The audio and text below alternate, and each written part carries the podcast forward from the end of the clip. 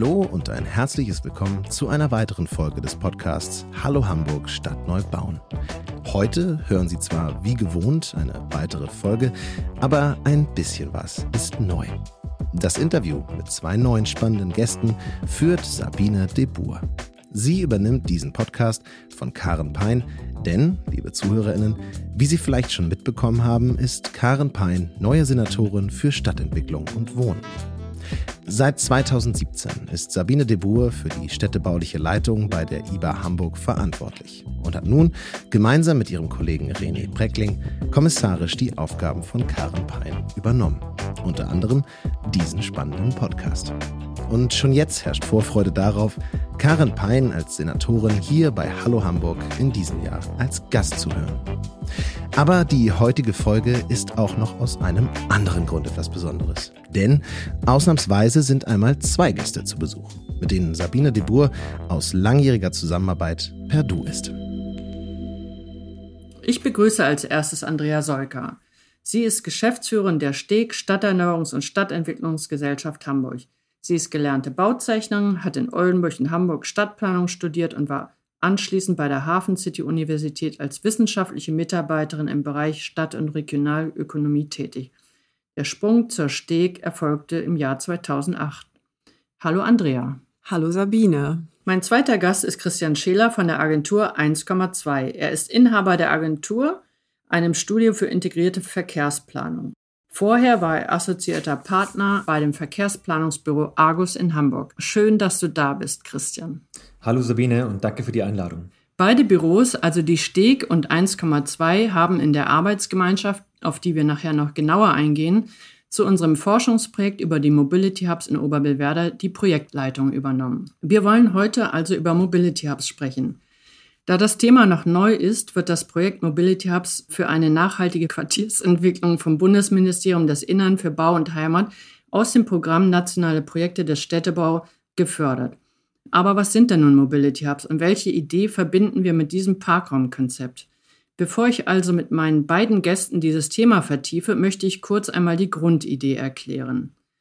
Die sieht nämlich so aus. Die Planung von Oberbillwerder sieht ein ganz innovatives Parkraumkonzept vor, und zwar insofern, dass sämtliche Stellplätze in den Mobility Hubs untergebracht werden. Es wird keine Stellplätze mehr in den Straßen geben, außer natürlich für mobilitätseingeschränkte Menschen, An- und B-Lieferungen und Möglichkeiten zum Kurzzeitparken. Wenn Sie in Oberbillwerder wohnen und ein Auto besitzen, müssen Sie diese in einem der über den Stadtteil verteilten Mobility Hubs abstellen. Von dort gehen oder radeln sie nach Hause. Das heißt, mit dem Verschwinden der parkenden Autos aus dem Straßenraum gibt es am Straßenraum also mehr Platz für Bäume, breitere Fahrrad- und Fußwege. Die Straßen werden sicherer, grüner und laden auch zum Flanieren ein. Aber fangen wir von vorn an. Das Wort Mobility Hubs ist tatsächlich so neu, dass sich das Wort noch nicht im Duden befindet. Christian, du bist der Experte und kannst unseren Zuhörern eine Erläuterung geben. Was versteht man unter Mobility Hubs? Du hast es ja gerade schon eingangs kurz erläutert, was wir unter den Mobility Hubs in Oberbillwerder verstehen. Aber die Idee ist ja tatsächlich so neu, dass das äh, vielmehr der Begriff Mobility Hub als eine Form einer Idee ähm, zu beschreiben ist. Das heißt, die Idee, wie wir Mobilität nicht nur Kfz, sondern alle Mobilitätsformen irgendwie in Architektur abbilden können. Und da versteht man Mobility Hubs auf der einen Seite ganz groß, ähm, sowas wie Bahnhöfe oder Flughäfen. Und auf der anderen Seite Mobility Hubs werden im allgemeinen Sprachgebrauch auch so kleine Mobilitätsstationen, wo Carsharing, E-Roller oder so weiter im öffentlichen Raum abgestellt werden. Und ich glaube, das ist so ein bisschen auch die Aufgabe, ähm, an der wir ja auch mit der Konzeptstudie gearbeitet haben, für uns zu definieren, was diese Orte sein können, diese Mobility Hubs in Oberbillwerder, welche Aufgabe die übernehmen müssen, einsteigen, aussteigen. Und dass es eben nicht nur Mobilität ist, sondern dass es eben auch so eine Art hybrider Stadtbaustein ist, aber vielleicht kann da gleich Andrea auch noch ein paar Sachen zu sagen, dass es eben mehr als Parken und Mobilitätsangebot ist. Ja, das stimmt. Ich würde auch gleich Andrea einmal fragen, was zeichnet aus deiner Sicht den idealen Mobility Hub aus? Ich glaube ja schon, dass das Wort Mobility Hub der ein oder die andere auch schon mal gehört hat und damit schnell natürlich so etwas wie eine Parkgarage mit einigen zusätzlichen Mobilitätsnutzungen verbindet. Ich glaube, das schafft der Begriff als solcher schon. Der ideale Mobility Hub mit all seinen Aufgaben, äh, die er hat, ist dann erst ideal, wenn man äh, diese Konnotation gar nicht mehr hat, wenn man äh, gar nicht mehr damit verbindet, Mobility Hub, hier geht es um Mobilität und so weiter, sondern wenn das zu einem Ort geworden ist, mit dem ich mich identifiziere und wo ich verschiedenste Nutzung wahrnehmen kann, den ich benutze für viele verschiedene Bedarfe, die es eben in den Quartieren gibt für die einzelnen Bewohner. Das heißt, dass eben nicht nur die Mobilitätsnutzungen hier stattfinden, sondern wir hier auch vieles andere finden, wie zum Beispiel äh, Sport, Kultur, gastronomische Nutzung, Bildungseinrichtungen, Nachbarschaftsräume. Also dass hier ein lebendiger Ort entsteht für alle Bewohnerinnen und Bewohner und auch für weitere Nutzer des Quartiers. Also ein Ort im Quartier, der auch eine gewisse Zentralität vielleicht ausmacht und eben nicht eine Parkgarage. Wir schauen noch mal ein bisschen tiefer rein, denn wir beschäftigen uns ja schon länger mit diesem Thema. Wir haben euch ja auch deswegen eingeladen, weil ihr im Rahmen der beauftragten Arbeitsgemeinschaft eine umfassende Konzeptstudie erstellt. Wir von der IBA Hamburg haben dabei die Inhalte vorgegeben. Ich zähle mal ein paar Inhalte auf. Also Inhalt ist die räumliche Analyse, die Bedarfsanalyse und Nutzungskonzept, Gebäude- und Raumkonzepte, Betreiber- und Investorenmodelle, Wirtschaftlichkeitsberechnung, Umsetzungskonzept in Abhängigkeit von der baulichen Entwicklung.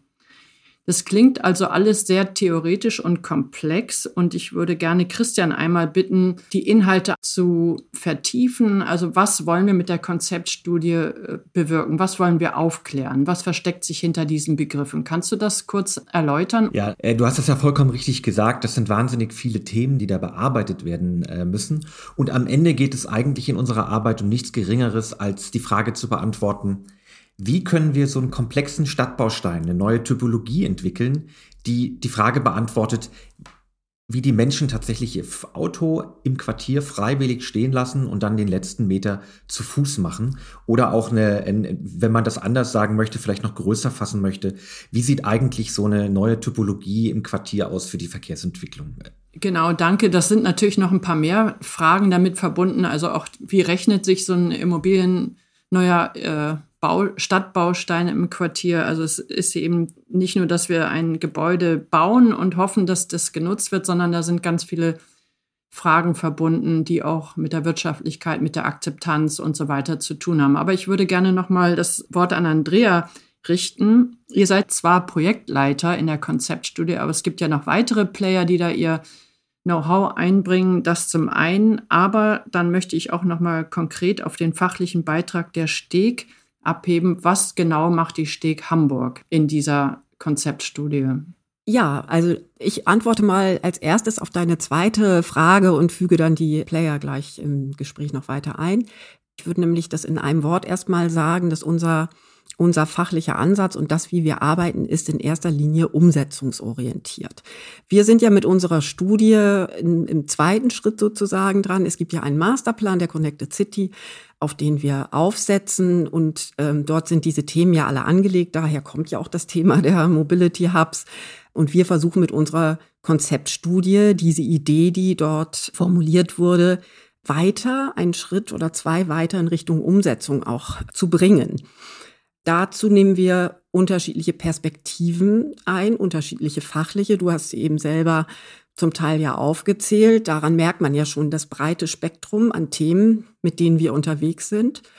Und äh, deshalb haben wir uns auch mit verschiedenen Unternehmen zusammengetan. Also neben Argus und Christian Scheler und der Steg haben wir ein Architekturbüro dabei, das Studio Schwitala, Max Schwitala aus Berlin für die baulichen Themen und wir haben die äh, Sprinkenhof hier, unsere Hamburger Sprinkenhof dabei für die wirtschaftlichen und Betreiberthemen ähm, und haben dann noch weitere Beratungsunternehmen, Dres und Sommer, die dabei sind und äh, ARUP für Spezialthemen.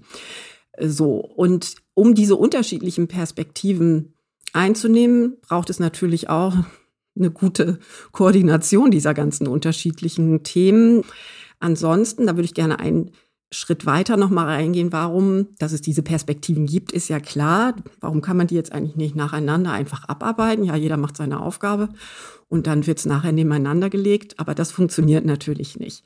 Wir unterscheiden bei diesen Projekten drei, ein bisschen zusammengefasste, drei äh, Perspektiven, die wir da einnehmen. Das ist eben einmal die baulich-räumliche, also welches Gebäude soll hier entstehen. Ähm, es ist die äh, betrieblich-organisatorische, dahinter steht die ganze Finanzierung, wie kann man dieses Gebäude wirtschaftlich ähm, betreiben und wie soll es organisiert werden. Und die dritte Perspektive ist äh, die inhaltlich-programmatische, also welche Nutzung haben wir eigentlich und Angebote, wie schaffen wir eigentlich, Leben in diese Gebäude zu bekommen. So, und damit das Ganze am Ende tatsächlich funktioniert, muss man diese drei Perspektiven durch den ganzen Prozess ziehen. Die kann man nicht hintereinander schalten, sondern wir setzen hier einen iterativen Prozess auf und nehmen sozusagen auch die Anforderungen möglicher späterer Nutzer und Betreiber ganz früh schon in dem Prozess mit auf, um dann auch das Gebäude in so eine Richtung zu entwickeln, dass es dann später auch den passenden Mieter überhaupt beherbergen kann. Das machen wir auch, damit es nicht zu Folgekosten kommt und damit wir diese Räumlichkeiten überhaupt vermietet bekommen. Damit das Ganze am Ende des Tages funktioniert, sozusagen, damit der Mobility Hub seiner Aufgabe gerecht werden kann, seine Aufgabe im Quartier, die er hat. Da muss man alle unterschiedlichen Anforderungen von Finanzierung ja, danke. Das ist nochmal gut zusammengefasst. Umso besser ist es, dass wir diese Begleitung durch den Bund haben, genug Zeit und genug Geld, um diesen äh, vorlaufenden theoretischen Prozess nochmal zu vertiefen und nicht ins kalte Wasser springen müssen, sondern dass wir ganz viel Wissen aneignen, bevor wir anfangen zu bauen. Aber das ist auch mein Stichwort für die nächste Frage. Es gibt ja schon gebaute Mobility Hubs. Es gibt zwar, das Wort ist zwar neu, aber es gibt schon einige, die wir uns ja auch alle schon äh, fleißig angeschaut haben.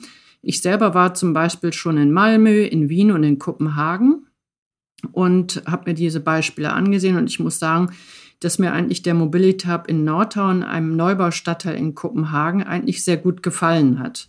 Da gibt es nämlich im Erdgeschoss Einkaufsmöglichkeiten für den täglichen Bedarf. An der Fassade gibt es eine einladende Treppe, die sportlich zum Hochjoggen einlädt und auf das Dach führt. Oben auf dem Dach ist ein Spielplatz, der Jung und Alt zur Bewegung einlädt. Und gleichzeitig hat man aber auch einen ganz tollen Blick über das Quartier. Also mir hat diese Kombination der Nutzung gut gefallen und auch die gute städtebauliche Integration in das Quartier, weil das sind ja riesige Baukörper, die man gut einpassen muss, damit sie irgendwie auch harmonisch einfügen. Ihr wart ja auch schon fleißig unterwegs und habt euch im Sinne der Vorbereitung auf die Studie schon viel angesehen. Welche Mobility Hubs haben euch denn gut gefallen? Christian, äh, willst du anfangen? Ja, also die Beispiele, die du gerade beschrieben hast, vor allen Dingen das in Nordhauen, Kopenhagen, ist tatsächlich auch einer meiner Favoriten.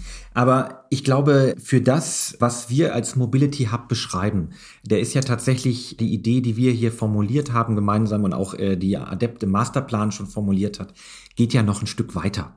Es gibt viele Kombinationen von Parkhäusern mit guten Erdgeschossnutzungen, wie Supermärkte oder andere ähm, Geschäfte. Das bietet sich ja vom Grundriss sehr gut an. Aber was wir ja auch noch mitdenken wollen, sind dieses Thema Umsteigen und Mobilität, dieses Begegnen im Quartier. Und da muss man auch immer wieder darauf hinweisen, die schon gebauten Switchpunkte in Hamburg, die sind eigentlich auch ein super Beispiel für gute Mobilitätshubs. Ich finde aber auch, so wie wir es verstehen, gibt es auch schon schöne Beispiele, die nicht nur das Umsteigen sondern auch das Einsteigen, das äh, Vorbehalten von Lastenfahrrädern, von allen möglichen Transportgeräten. Das ist natürlich etwas, was wir auch damit unterbringen wollen, was wir auch als Mobility Hub verstehen. Da gibt es ein tolles Beispiel in München, zum Beispiel von der GWG, die solche Mobilitätsfoyers tatsächlich auch beschreiben und auch tatsächlich definieren. Wichtig ist, glaube ich, am Ende des Tages, ähm, dass das alles am Ende auch äh, als, ein, als ein Ganzes wahrgenommen wird, vor allen Dingen auch mit so einer aktiven Erdgeschossnutzung. Ne? Welche Chancen und Möglichkeiten siehst du in den Erdgeschossen der Mobility Hubs, Andrea? Was soll dort Raum finden? Dort kann, kann und soll äh, alles das Platz finden, was ein lebendiges Quartier braucht. Also da müsste man einmal kurz auf den Quartiersbegriff vielleicht auch eingehen. Äh, ein Quartier ist eben ein Lebensraum. Es ist nicht nur eine Ansammlung von eins, zwei, drei Wohnhäusern, sondern neben dem Wohnen arbeitet man in einem Quartier, man versorgt sich dort, findet Angebote für Kultur, für Sport und Gastronomie und so weiter. Und eine wirkliche Chance, gerade hier in Oberbillwerder, ist eben auch, dass es sich nicht nur auf das Quartier Oberbillwerder beziehen sollte, sondern ganz im Sinne der Connected City, so ja der Titel des Masterplans, sollte man hier eben auch übergreifend denken in die anderen benachbarten Quartiere hinein. Also es können sich hier Angebote finden, ergänzend zu Angeboten in Bergedorf West beispielsweise oder Alamö, so dass die Menschen aus den anderen Stadtteilen auch Anlass und Gelegenheit haben, nach Oberbillwerder zu kommen und umgekehrt die Menschen aus dem Quartier Oberbillwerder auch Anlass haben, andere Einrichtungen, Sportangebote und so weiter in den anderen Stadtteilen zu nutzen. Das ist eine besondere Chance in Oberbillwerder, weil der Stadtteil sich so einfügt in die benachbarten und den sollte man jetzt nicht äh, als Insel betrachten und da kann, können die Mobility Hubs wirklich eine zentrale Rolle spielen. Passt auch gut zu der Leitidee von Oberbillwerder. Der Masterplan hat ja die Leitidee Connected City. Und Connected City bedeutet nicht nur verbindende Wege zwischen den Nachbarschaftsteilen, sondern auch eine funktionale Verbindung, also eine Verbindung von unterschiedlichen Angeboten, die den Austausch zwischen den Nachbarquartieren mit Oberbillwerder fördern. Ich würde jetzt gerne ein Beispiel mal hören. Jetzt nicht wieder so allgemein, sondern wir haben uns echt viel angesehen schon. Welcher Mobility Hub hat dir gefallen? Also wir haben uns ja gemeinsam in Wien die Mobility Hubs angeschaut. Ich glaube nicht, dass das die Mobility Hubs sind, wie wir sie jetzt in Hamburg da auch umsetzen, aber dennoch sind es, äh, sind es sehr schöne Vorbildprojekte. Da denke ich zum einen an den äh, Seehub, der zum eben zum Quartiersplatz ausgerichtet ist, so ähnlich wie es bei den Hubs in Oberbillwerder ja auch der Fall sein wird, dass immer ein Quartiersplatz davor ist.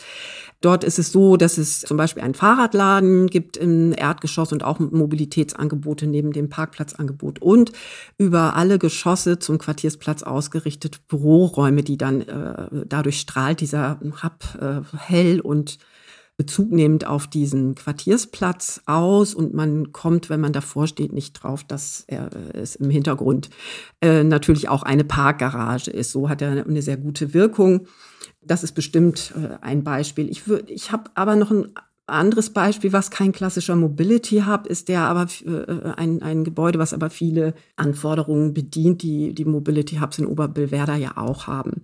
Und das ist das Dog One in Aarhus, weil mit dem Dog One in Aarhus werden eben unterschiedliche Ziele erreicht. Äh, das befindet sich am revitalisierten Hafenrand.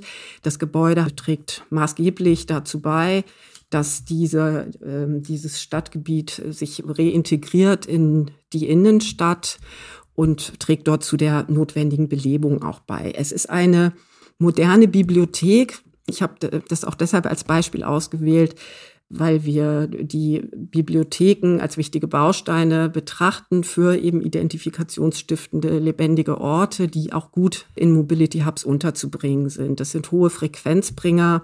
Hier kommt man nicht mehr nur zum Lesen hin, sondern das ist ein öffentlicher Raum, ein Third Place, das öffentliche Wohnzimmer mit tollen Ausblicken über die Stadt, über das Wasser.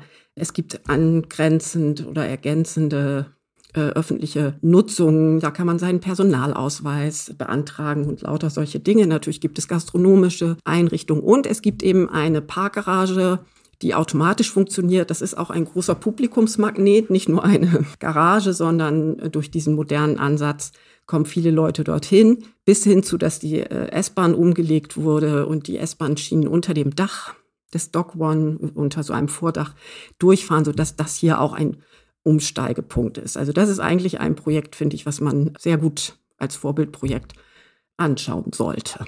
Da pilgern ja auch alle hin. Also das, weil es ja auch so ein tolles Projekt ist, kennt das eigentlich jeder, der in dieser Szene unterwegs ist.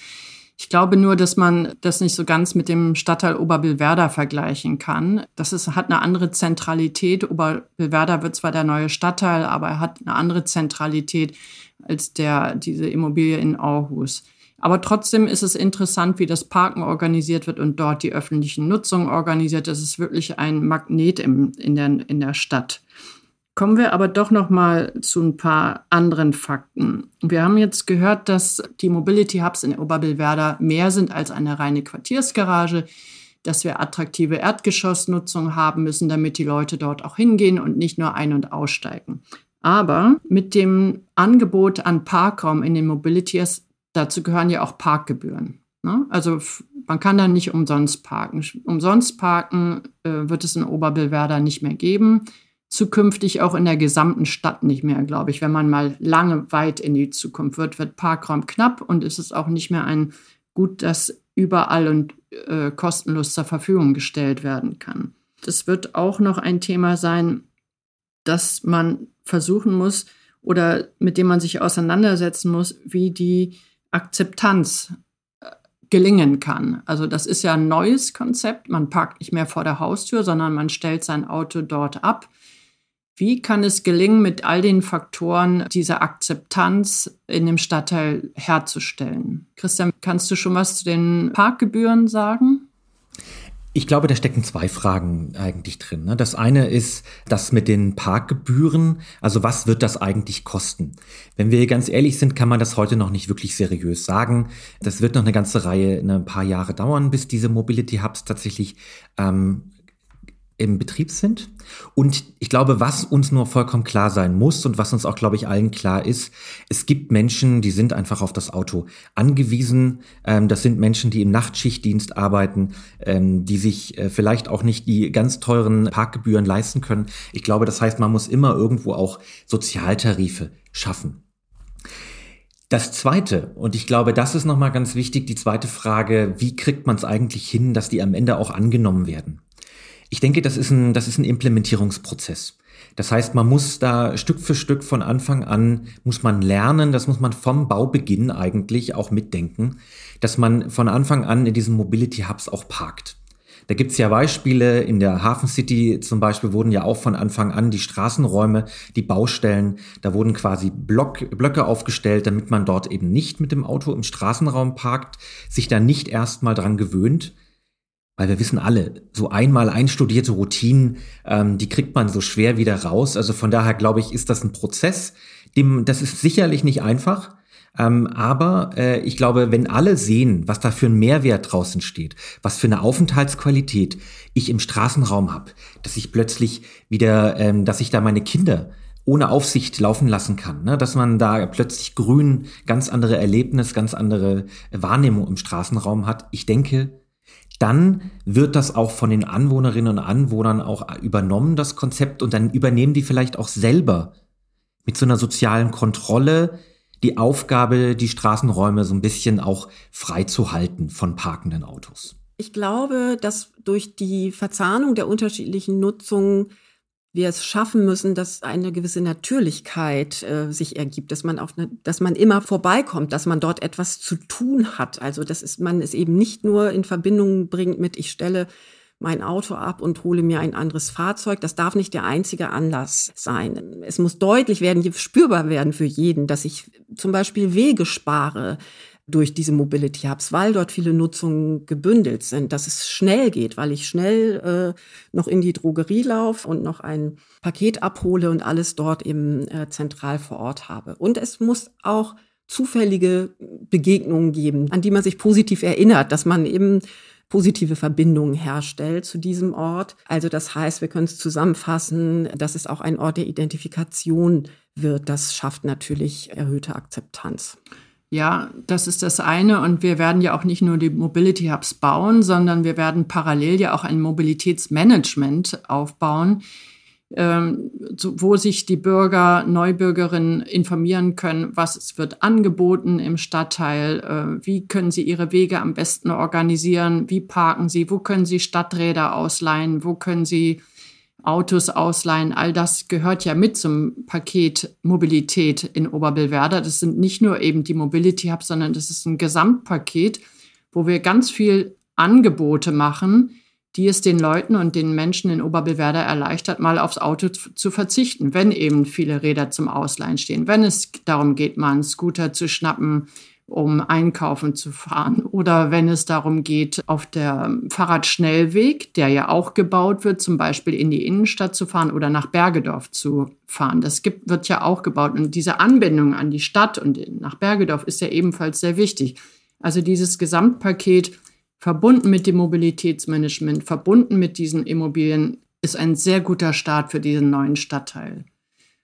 Und äh, deswegen bin ich eigentlich auch ganz zuversichtlich, dass wir da ein, ein neues, mit, verbunden mit diesem Konzept auch ein neues Lebensgefühl entwickeln können.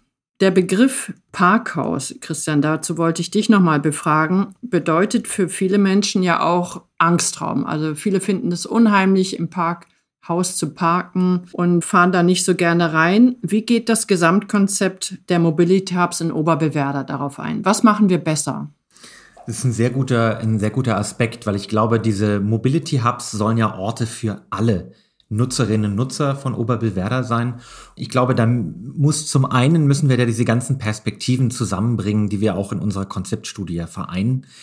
Wir müssen zum Beispiel, das ist ein Ansatz zu sagen, die Erdgeschosse sollen so offen wie möglich sein, dass man einen Ausblicke hat, aber auf der anderen Seite eben auch Räume schafft, die man tatsächlich auch bewirtschaften oder auch überwachen kann. Das heißt, das ist ein, ein sehr wichtiger Aspekt, wo wir das adressieren. Und das Zweite ist, glaube ich, bei diesen Idee des Parkhauses, wir müssen natürlich auch schauen, wie wir mit diesen Fassaden umgehen von diesen Mobility Hubs. Auf der einen Seite sollen die natürlich auch Schutz bieten vor Lärm, und vor Lichteinwirkung für die Nachbarschaft. Ich glaube, das ist ein ganz wichtiges Thema. Diese Fassaden sollen natürlich auch gegebenenfalls der Nachbarschaft auch äh, frische Luft durch Grün oder so, durch Solarpanels oder durch Photovoltaikpanels auch Strom und Wärme bieten.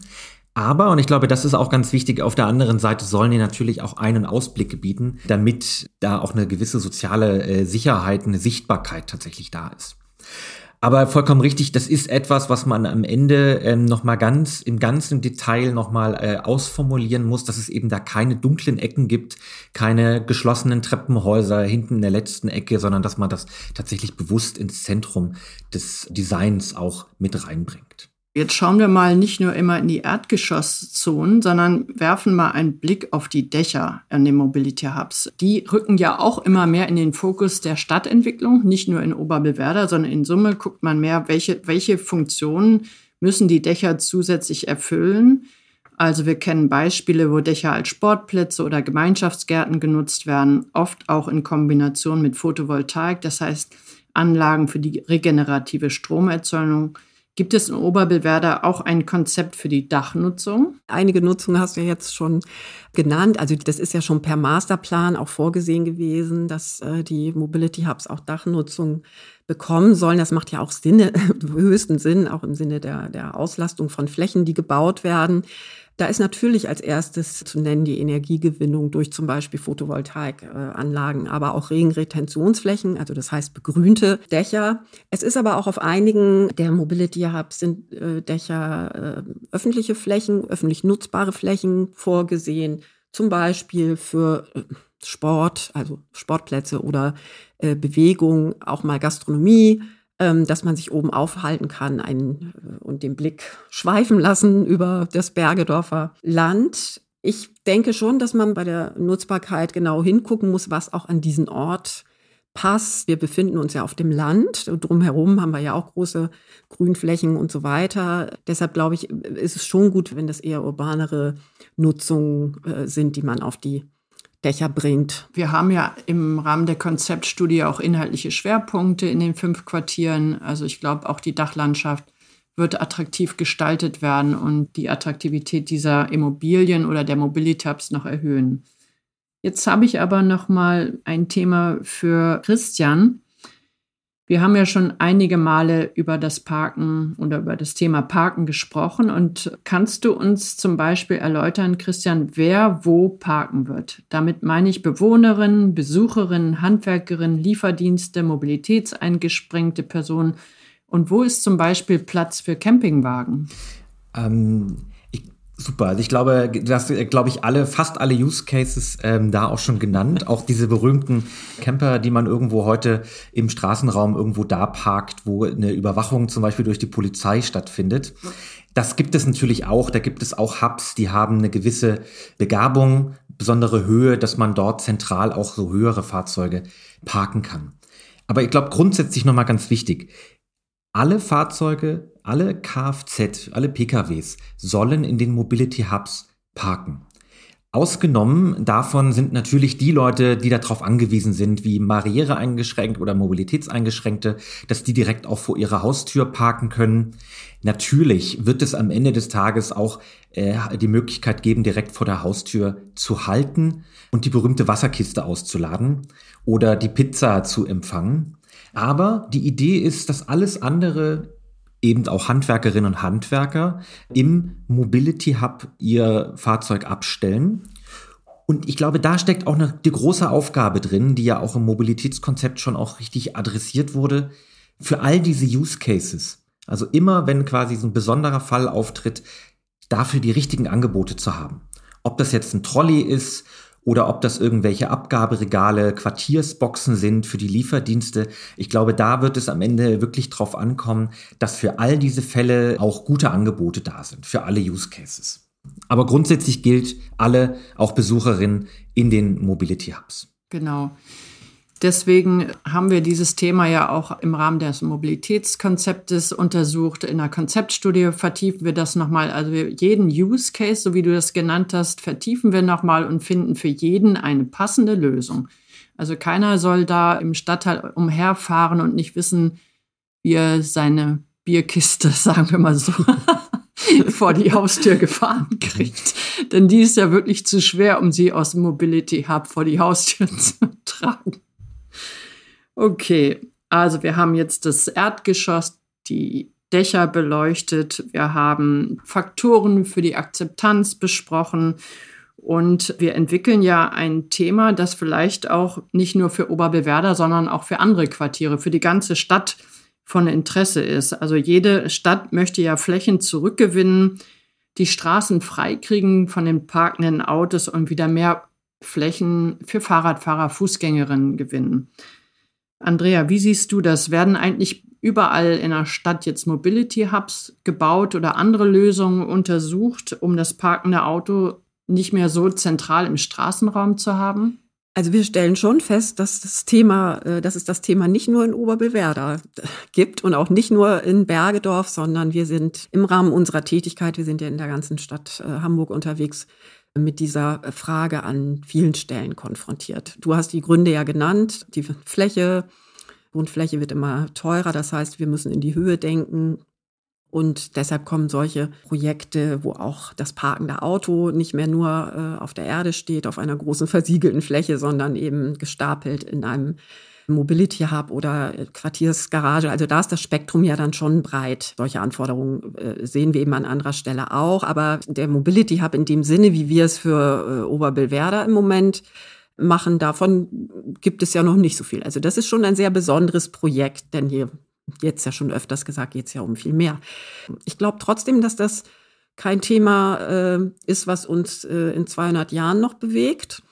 Das ist ein, ein besonderes Thema eben in Zeiten der Mobilitätswende, wo wir alle Mobilitätsformen sozusagen ja haben und das eine vielleicht das andere ablöst, wo das Auto noch eine große Rolle spielt. Da brauchen wir sowas, aber in Zukunft wird es sicherlich weniger werden. Und dann muss man mal gucken, welche Form die Mobility Hubs dann annehmen, ob die dann einfach kleiner werden oder ob es dann noch andere Mobilitätsformen gibt oder ob man sie mit anderen Nutzungen weiter auffüllen kann. Aber da kann Christian mich jetzt ja auch nochmal ergänzen. Gerne. Ich glaube auch ähnlich wie du, ähm, dieses Mobility, die Mobility Hubs an sich sind ein sehr gutes Werkzeug für diesen Transformationsprozess. Aber, und ich glaube auch das ist uns äh, vollkommen klar, wenn wir ähm, mit wachem Auge durch die Hamburger Innenstadt gehen oder durch die Wohnquartiere, Viele Autos stehen da sehr, sehr lange. Ähm, manchmal mehrere Tage über und die Leute wollen sie gar nicht wegfahren, ähm, weil sie dann keinen Parkplatz mehr bekommen. Das heißt, ich glaube, die, unsere Aufgabe als Stadtgesellschaft für diese Transformation hin zur Mobilitäts- oder Verkehrswende ist, sich zu überlegen, welche Aufgaben habe ich eigentlich im Alltag, welche Herausforderungen zu bewältigen und dafür eben gute Angebote zu machen und eben nicht immer nur aufs Auto zu gucken, zu sagen, okay, Auto frei, dass man sagt, wir wollen das irgendwie alles frei bekommen, sondern positiv dahin zu gucken, was brauche ich eigentlich für Angebote, um meinen Alltag zu organisieren? Weil am Ende des Tages finde ich es auch ganz wichtig, wir sind sehr bequem. Das heißt, wenn wir Fahrräder haben, Lastenfahrräder direkt vor der Tür parken oder leihen können, das ist viel bequemer, als ähm, die Wasserkiste noch vom Auto noch mal 100 Meter nach Hause zu transportieren. Das stimmt. Also es sind viele Faktoren, die ineinander greifen müssen, damit wir auch weniger Autos haben, weniger Verkehr auf den Straßen. Wir sind gespannt auf die Zukunft. So, ich, wir kommen jetzt langsam zum Ende. Ich wollte noch mal einen Ausblick geben. Wir sind ja gut aufgestellt, Es wird so sein, dass wir die Mobility Hubs ja im Gleichschritt mit dem Aufwachsen des Stadtteils bauen werden. Wir gehen davon aus, dass wir äh, 2026 wahrscheinlich mit dem Bau des ersten Mobility Hubs beginnen werden und dann sukzessive, je nach Aufwachsen des Stadtteils, die weiteren Mobility Hubs folgen werden. Also wir verlassen die Theorieebene und gehen dann weiter in die Planung und fangen dann auch hoffentlich irgendwann an zu bauen. An dieser Stelle möchte ich ganz herzlichen Dank sagen, Andrea und Christian. Vielen Dank, dass ihr heute unsere Gäste wart. Ich fand, finde das immer wieder spannend, wenn wir uns treffen und uns über die Zukunft von Oberbillwerder genau zu diesem Thema austauschen. Schön, dass ihr dabei wart. Danke, dass wir eingeladen waren. Tschüss. Vielen Dank. Tschüss. Und ich bedanke mich auch bei unseren Hörerinnen und Hörern recht herzlich fürs Zuhören. Unser Podcast Hallo Hamburg Stadt Neubauen erscheint alle vier Wochen. Wenn Sie möchten, dürfen Sie ihn gerne weiterempfehlen, abonnieren und auch bewerten. Wenn Sie sich für die Projekte der IBA Hamburg interessieren, folgen Sie uns gerne auf Twitter und Instagram. Mein Name ist Sabine de Boer und ich sage auf Wiedersehen. Bis zum nächsten Mal.